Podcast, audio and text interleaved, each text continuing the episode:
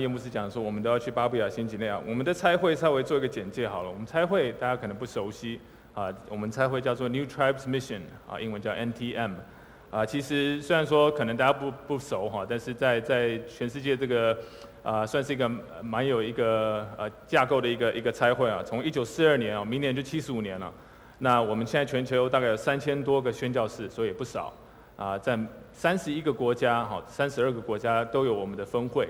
那我们主要的事工是针对那些没有啊文字的社会，他在当中做这个开荒的宣教啊，他们这些就是那些比较原始的部落当中啊，他们在当这些人群当中做这个啊开荒的宣教。那我们主要的事工是翻译圣经，还有植堂。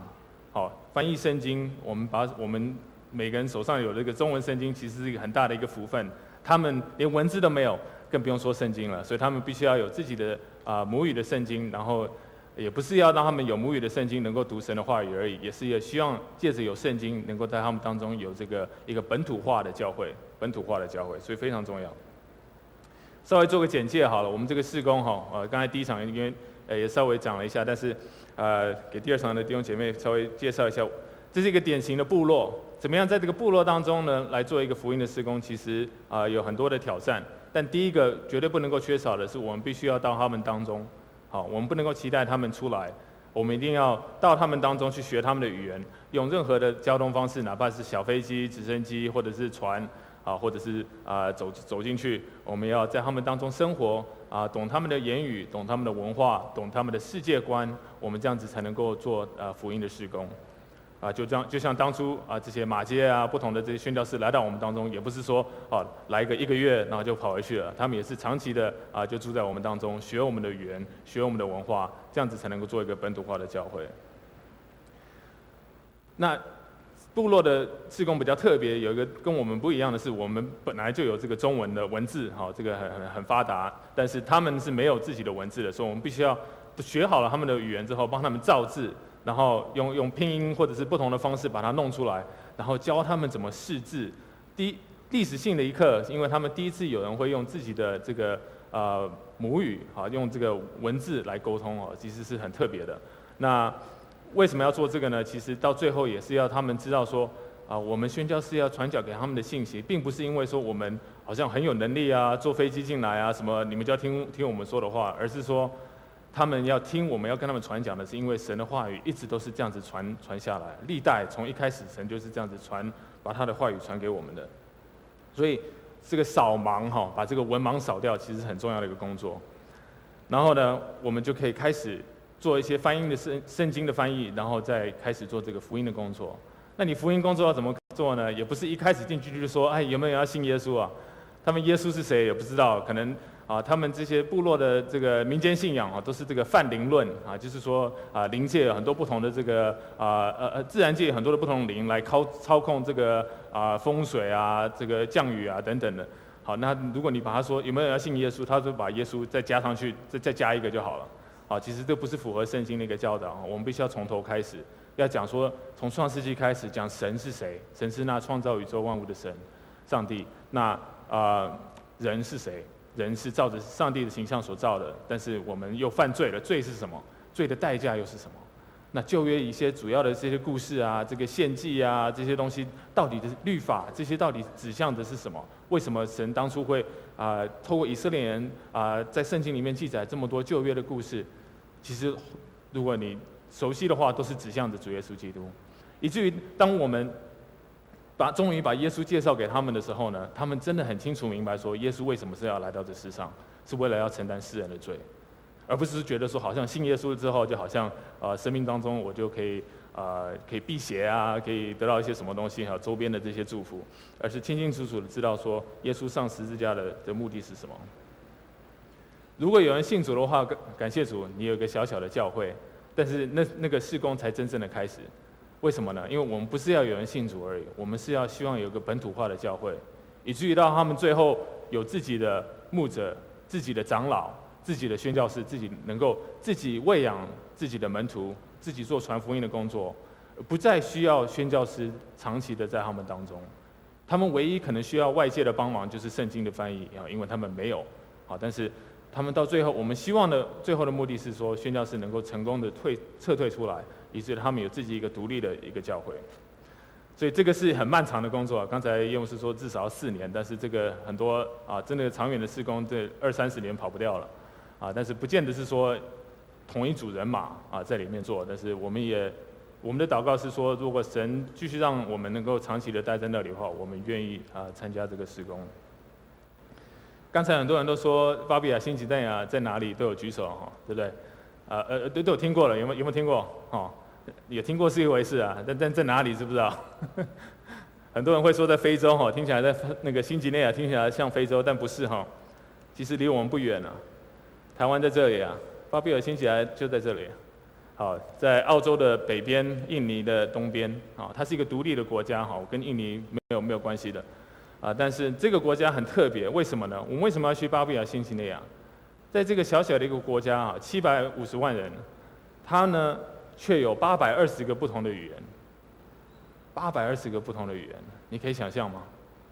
这个我很难想象。我我讲了这么多次啊，我我到现在还不能够完全的去理解说，七百五十万个人口居然会有八百二十个不同的语言。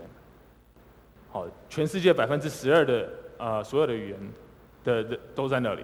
好，但是这个不是全世全世界百分之十二的这个人口，好，是很特别的一个地方。其中四百其中四百多个这个语言，哈，这些族群们，他们都是所谓的未得之民，他们没有听过福音，没有母语的这个呃圣经啊，也没有这个本土化的教会在他们当中，所以有很大的需要，很大量的需要。我们目前啊一月计划一月份到当中，但是我们不知道我们会到这四百多个啊部落当中其中哪一个，但是。啊、想必是有很大的需要，我们可以啊、可以可以找到适合的一个工厂。但在讲这些好多数据上看起来很抽象啊，我想跟大家让大家更具体的了解一下当地的一些需要。其实，在每一个数字后面呢，都有是一个怎么样，都是一个照着神的形象所造的人。他的肤色、他的文化、他的这个跟我们的生活的水平好像差距很大，但是其实。追根究底，他们怎么样？同样都是人，同样都是照着神的形象所造的。甚至呢，主耶稣基督同样都是为他们钉死在十字架上，同样为他们降生，钉死在十字架上，为他为他们流血，也是要他们能够因着信着我们的主耶稣基督，有了这个永生的盼望。也感谢主，在这当中可能看到这几个好像有圣经的这些哈，他们可能在我们组内已经是我们的弟兄姐妹了。也就是怎么样，在永恒的国度当中，这一些人是跟我们在一起的，永远在一起的，神家的一起，神神家里面的人。好，所以这是我们在主里面的弟兄姐妹。那所以这个其实是一个很对我们来讲，我们虽然说才刚开始，我们也还没有到过那个国家，但是我们啊现在正马上就要出发了，所以心中有些期待，也有一些恐惧，但是我们觉得这是最终这这是一个很大的一个荣幸啊，因为。神竟然能够使用我们人，我们软弱的人，能够把福音带到人群当中，这是多么一件光荣美好的一件事情。不是靠着我们的能力，但是神选择用他的教会，用他的啊、儿女们来做这件事情。但我今天想跟大家分享的是说，其实这个荣幸并不是说只有我们这些宣教士有而已，而是所有的教会的弟兄姐妹都有。那我想要跟大家分享的今天主题叫做“最美的爱情故事”。那通常我会说，其实，在加拿大牧会的三年的时间呢，神啊给我这个荣幸，能够帮三对的新人啊帮他们证婚。那我其实跟他们的信息，每一次帮他们证婚的信短讲这个劝勉哈，都都一样的啊，不是因为我懒啊，而是因为我我我觉得最重要的东西要给他们。那我告诉他们说什么？我说其实婚姻，他们即将要踏入婚姻，是一个啊非常重要的一个啊圣经里面的一个一个象征。我跟他们说，其实如果你要用圣经，要用一句话，或一个词，好，就只能够用一个词来形容圣经的话，我会选择是用婚姻。为什么？因为我们刚才一起读的这段经文，《创世纪》第二章是什么？其实就是一场婚姻啊。因为你在新约里面看到，其实常常反复使用《创世纪》第二章来讲，这个是婚姻的基础，婚姻的基础。那圣经一开始就有一场婚姻，那圣经最后。最后一个故事是什么？是什么？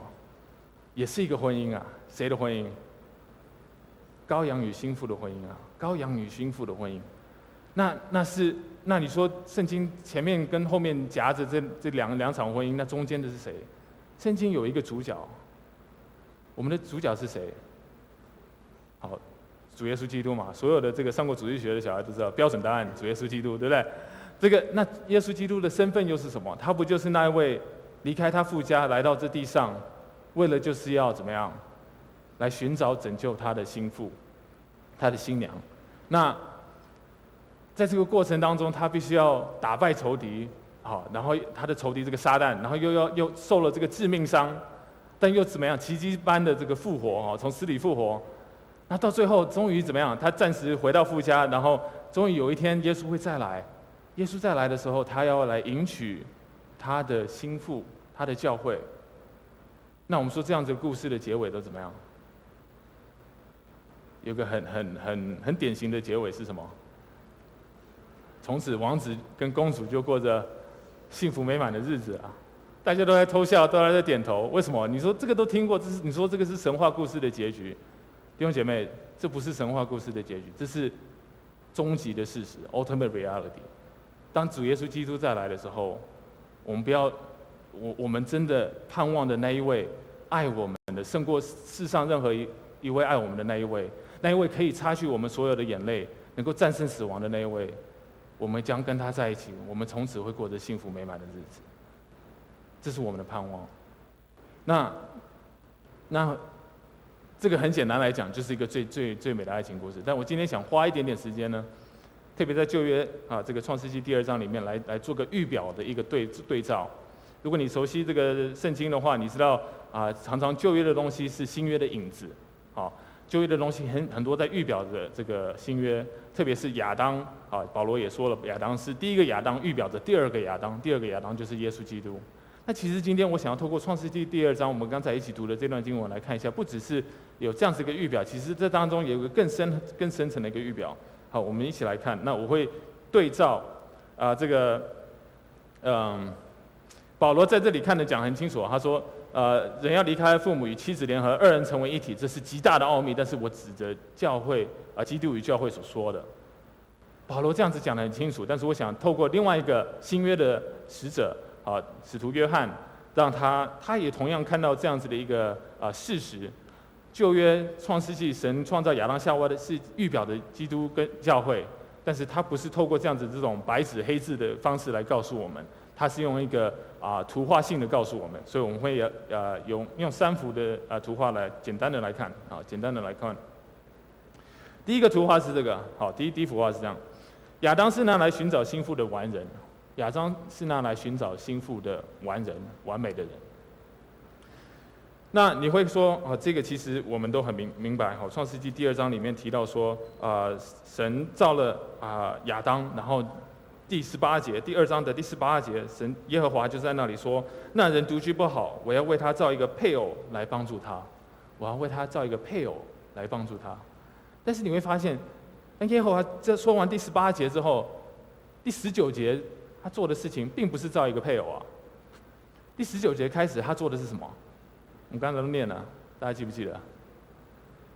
把这些动物带到亚当面前，让他命名啊？为什么？想必第十八节告诉我们说，耶和说耶和华说，这那人独居不好。上帝知道，但是怎么样？亚当不知道。所以在命名的过程当中，这个动物成双成对的一这样过去了，亚当可能就哎到终于最后面醒悟了，哎为什么他们都有好像有一个伴，为什么我没有？所以呢，其实在这个过程当中，第二十节的后半就说，只是那人没有寻遇见配偶帮助他，那人没有遇见配偶帮助他。好，所以这是第一个场景，亚当是那来寻找心腹的完人。但是第二个场景也很类似，第二个场景是怎么样呢？呃，不，对不起，这是第一个第一个场景在在创世纪里面的。但是第一个场景在约翰第二第二个亚当也同样是那来寻找心腹的完人。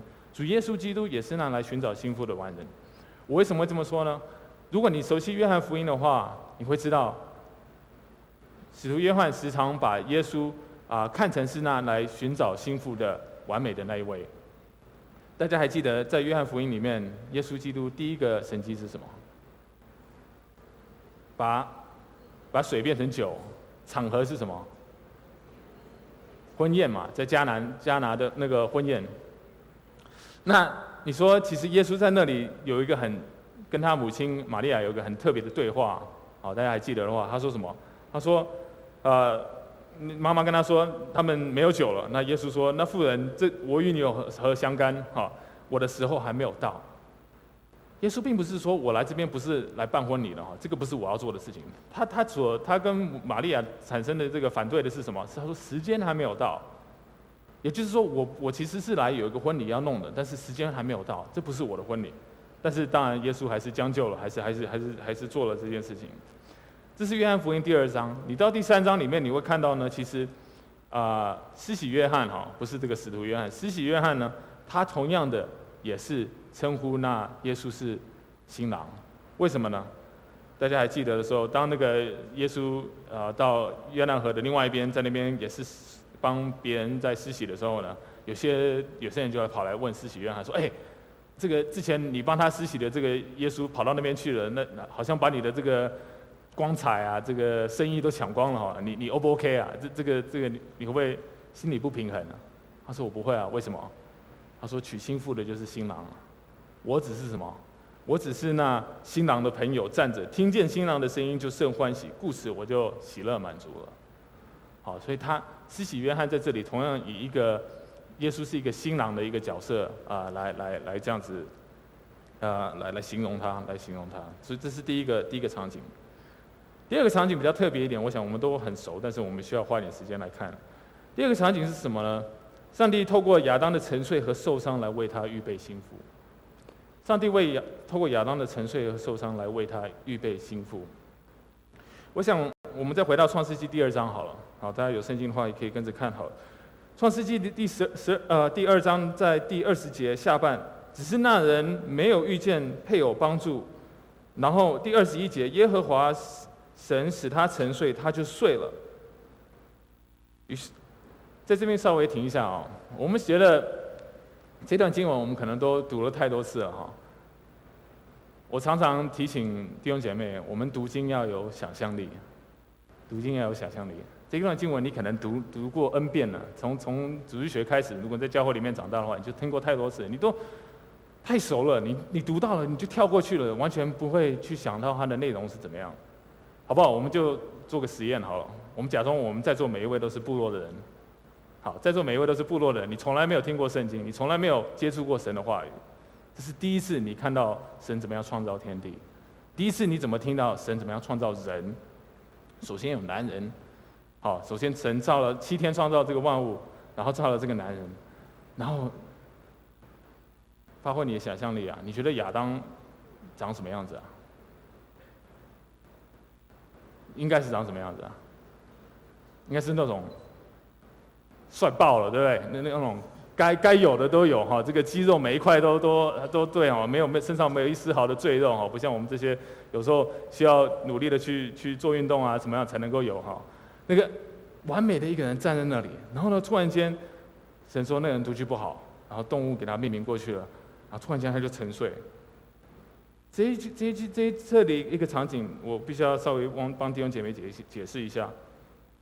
二十一节说，耶和华神使他沉睡，沉睡那个字在那里，并不是，并不是我们平常说哦，啊白天工作啊，晚上回到家身体都累了，我们晚上睡觉，好，并不是那个一般睡觉的，而是一种，而是一种，好像、呃、昏迷，好像死亡一样的睡，一种超自然的睡，好，呃。那你甚至你圣经在另外一处用到这段经文的时候，用到这个字的时候，是在形容这个扫罗哈，扫罗王跟他的士兵们怎么样？耶和华使他们沉睡，超自然的睡怎么样？所以大卫跟他的将军才能够跑到这个军营里面去，把他这个水瓶跟这个剑偷走。好，这个那段经文不是要告诉我们说扫罗王他怎么他们的兵怎么那么烂哦？这个这个国王的这个东西都不能够保护好，而是因为是一个超自然的一种睡啊，超自然的一种沉睡。没有外界的影响是醒不过来的。好，那你说好端端的一个亚当躺在那里，突然间嘣就倒在地上了，你会觉得莫名其妙。好，你会觉得莫名其妙，这很奇怪啊。那你如如果觉得第一件事情很莫名其妙的话，你会觉得第二件事情更怎么样？更荒唐，更不可思议。为什么呢？二十一节，于是耶和华使他沉睡，又啊、他就睡了。好，于是取下他一根一条肋骨，又把肉合起来。那你我说读经要有想象力啊？请问你想象，通常你你想象的过程是怎么样？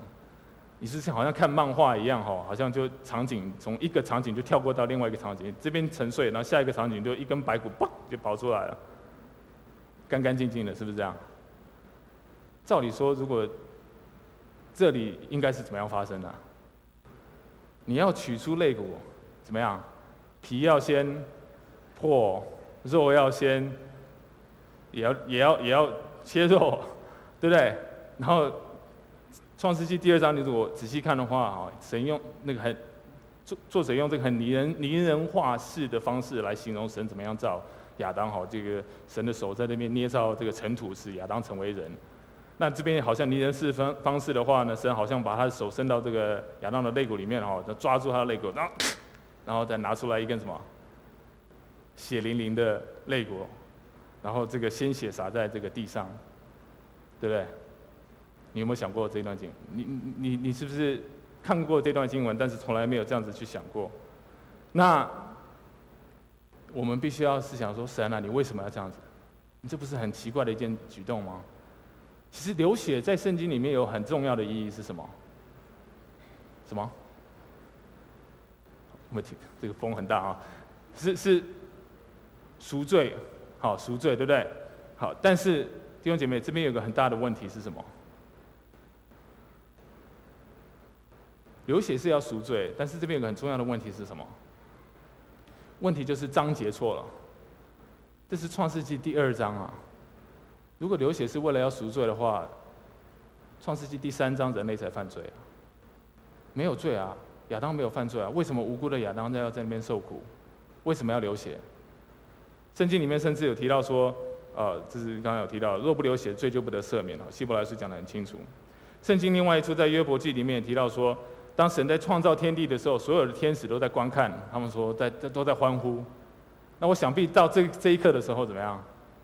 这个天堂是这个鸦雀无声的哈，没有人应该知道这发生什么事啊？为什么神要用这种方式来造夏娃？为什么不能用一个更卫生的方式，用根头发？好，这样不是更好？或者说，你认为神上帝造夏娃最自然的方式，应该是用什么样的方式？就跟造亚当的方式一样嘛？因为刚刚才看到了，为什么要用这么这么？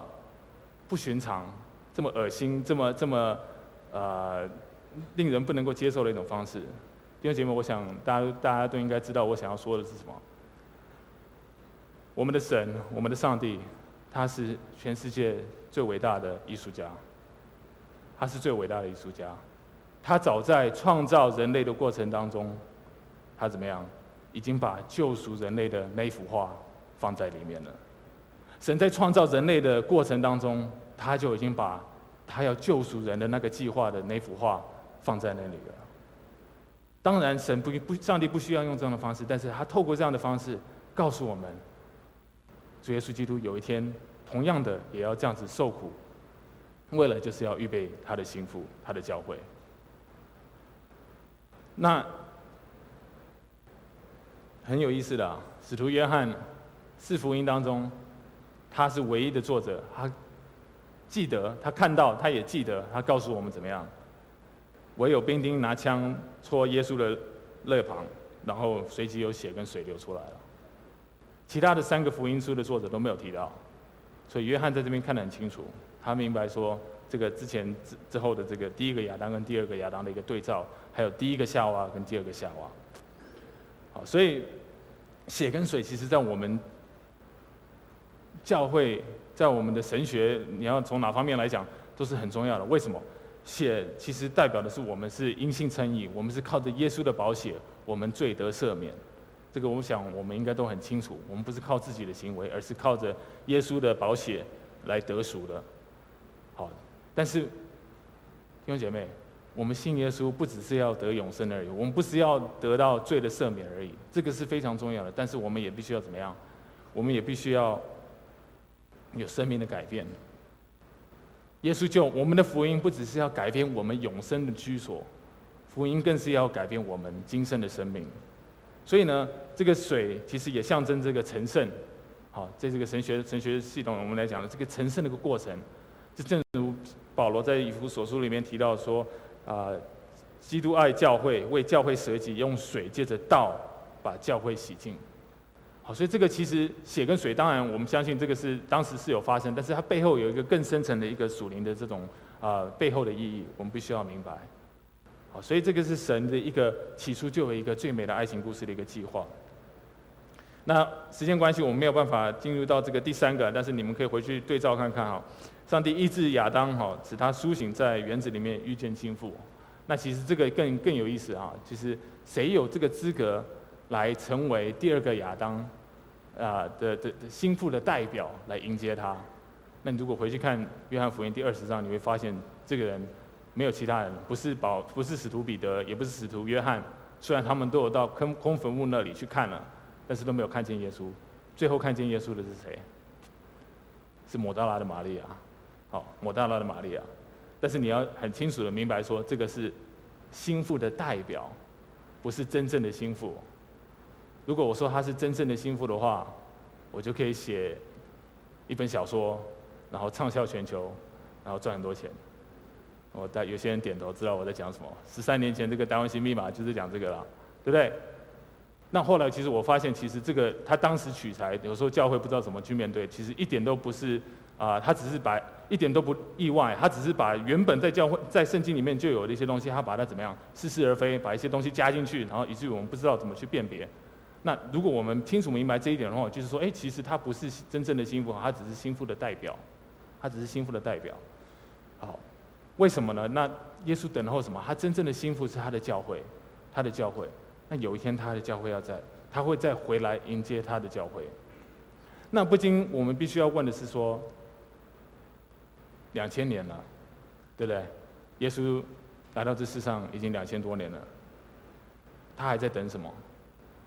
他还在等什么？还要再等个两千年吗？我们等到难道四千年之后，耶稣还会再来吗？还是什么时候才要来迎接他的新妇？那其实圣经里面有给我们提示。那我们能够参与这份工作，其实我们也认为跟这个有很大的相关。我不知道你在教会的生活多久了？我牧会三年的经验也告诉我，教会的怎么样？教会的运作是非常的循环式的。好，每周都有崇拜。啊，有节目啊，有有有团契，有聚会，啊，每年都有这个圣诞节，对不对？圣诞节大家都很忙。那我们这种循环式的这样子做，要做到什么时候？做到天荒地老吗？其实有一天，耶稣基督会再来的。没错，循环式的这个事工是很重要，但是有个有个止境的，有个尽头的。我们必须要走，我们必必须要有镜头，我们才能够做这个循环式的，一直做下去啊。否则，我们就觉得好像无止境的这样做。镜头在什么？耶稣在等什么？他在等我们把福音传到万邦。大使命，马太福音第二十八章讲得非常清楚，要使万民做我的门徒，使万民做耶稣基督的门徒，不是只有台湾人而已，不是只有中国人、日本人、外外国人而已，是万民所有的子民都需要成为耶稣的门徒，不是每一个人哦，但是每一个族群都要有机会听到福音，个人做出。愿不愿意接受耶稣成为他救主这个决定？但还有很多的族群没有那个机会，很多人没有那个机会。台湾人已经已经有福音在我们当中，这个在这块土地当中已经一百多年的历史了，我们要为之感恩。但是现在还有很多的人群，哪怕他们人少，他们从来没有这个机会 say yes to Jesus，没有机会接受耶稣。他耶稣在等这个。在前面四章二十四章的第十四节，这天国的福音要传遍天下，对万民做见证，然后，然后末期才会到。耶稣在等这个，这是我们教会的责任，这不是宣教士的责任，这是教会所有每一个属神的儿女的责任，不是每一个人都要去。弟兄姐妹，我们能够去，我们觉得很很感恩，很有荣幸，但我们也知道神也可不需要我们去，我们说不定我们去了几年之后，神就不要我们去了。但是不是每一个人都要去，但是不是每一个人都要留下来。有时候我们觉得说神好像没有呼召我，我就不去了。但是圣经里面讲得很清楚，有些事情是要去，使万民做我的门徒啊。他有没有呼召你留下来呢？你有没有问问过这个问题？你还是认为说好像留下来就是本来就是应该的。好，所以这个我们教会的工作其实很简单，我们要预备主耶稣的心腹，我们要预备主耶稣的心腹。我几个应用问题给大家回去思想：你是在为谁的故事而活？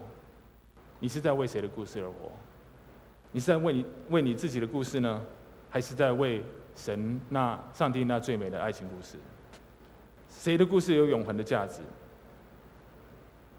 或者是说，谁的故事跟着谁的故事，或者是我们的故事跟着谁，我们才有永永恒的价值？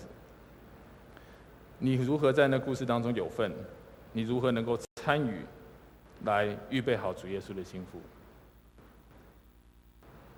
不是每一个人都要去，但并不是每一个人都要留下来。有些人要去，有些人要留下来。你们自己也要在神面前，能够认清楚，你要怎么样来回答这个问题。你在大使命的参与当中，神是否要你走出去？不见得要部落，不见得要到部落里面去，还有很多地方有不同的需要，但是。你是否已经决定说，神啊，我只要留下来，我只要在背后做差遣的工作而已？还是你甚至你连差遣的工作都有在做吗？还是你只是在为自己的自己的个人的生活的幸福，个人打造一个美丽的爱情故事而已？还是我们愿意摆上我们的生命，为着那最美的爱情故故事的那位主耶稣基督，那一位再来的新郎，为他而活？因为弟兄姐妹。当我们愿意这样做的时候，主耶稣再来的日子就近了。主耶稣再来的日子，他要来迎接他的心腹的时候，从此怎么样？王子跟公主就过着幸福美满的日子了。这是我们的盼望，这是我们的鼓励，这是我们胜过今生苦难，胜过我们今生这世界所有我们碰到不如意事情的一个很大的一个原动力，就是知道我们。这个世界不是我们的家，我们为一个更大的一个故事，更大更大的那一位的神一起而活，所以这是我想要给大家最后的一个一个鼓励。好，那希望大家能够知道这个啊、呃、最美的爱情故事之后，我们能够愿意为为这位主而活。我们一起来祷告。那我们天父，我们感谢你，你赐给我们今天，让我们能够重新看到你的话语，再一次明白说。你是哪一位爱我们的神？你爱我们，甚至你愿意差派你的独生子来到这世上，为了就是要拯救，甚至牺牲你爱子的生命，来拯救我们这群不配的罪人。是我们把你的爱子钉在十字架上，但是你如今不只是赦免了我们，让我们的有免除了罪的债，也能够有了永生的生命。也让我们今天能够继续的在你的福音的施工上有份，所以求主你继续帮助我们，每一个人都愿意啊，重新来到你面前，放下我们心中的偶像，打破我们心中的偶像，让我们愿意啊来顺服你，顺服你的呼召，让我们愿意走出去。如果你真的要我们留下来的话，我们也愿意在背后做差遣的施工，做本地本地的施工，以至于我们的教会的世界观。不只是这里而已，而是一个国度的观念，有个啊全全面性的一个教会的观念。所以求主你帮助我们，求主你让我们能够为这美丽的爱情故事而活。